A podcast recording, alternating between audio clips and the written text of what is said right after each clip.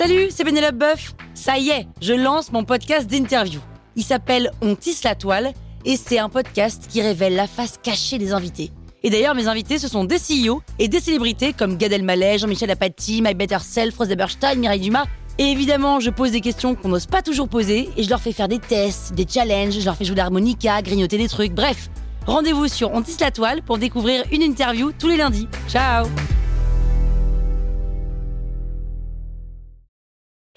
Sur écoute. Salut, c'est Caroline Jurado.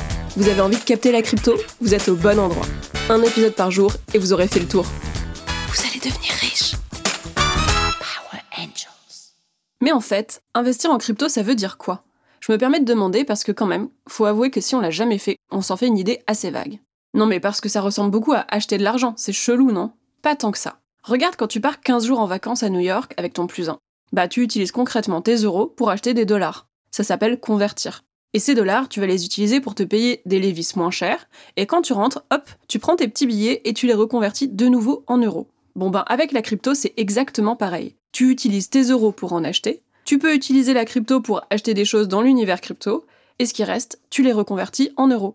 Sauf que, comme le cours de la crypto n'est pas défini par l'État, il évolue en fonction de l'offre et de la demande. Ça veut dire que plus de gens en veulent, plus son prix augmente. Donc quand tu convertis une crypto en euros, tu peux avoir gagné beaucoup d'argent, ou perdu beaucoup d'argent. Genre moi, il y a quelques années, j'ai acheté pour 1000 euros d'Ether.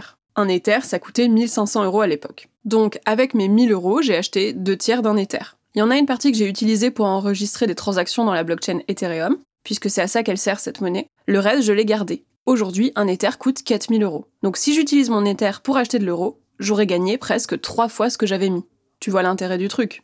Mais si je le garde, je prends en plus le risque que le cours de l'Ether diminue, qu'il passe en dessous des 1500 euros de l'époque où je les avais achetés et que dans ce cas-là, je perde de l'argent. Alors investir en crypto, ça veut juste dire acheter d'une crypto. Ça veut dire que tu peux l'utiliser, que tu peux le conserver et que tu vas espérer que cette crypto prenne de la valeur, mais que tu prends le risque qu'elle perde de la valeur.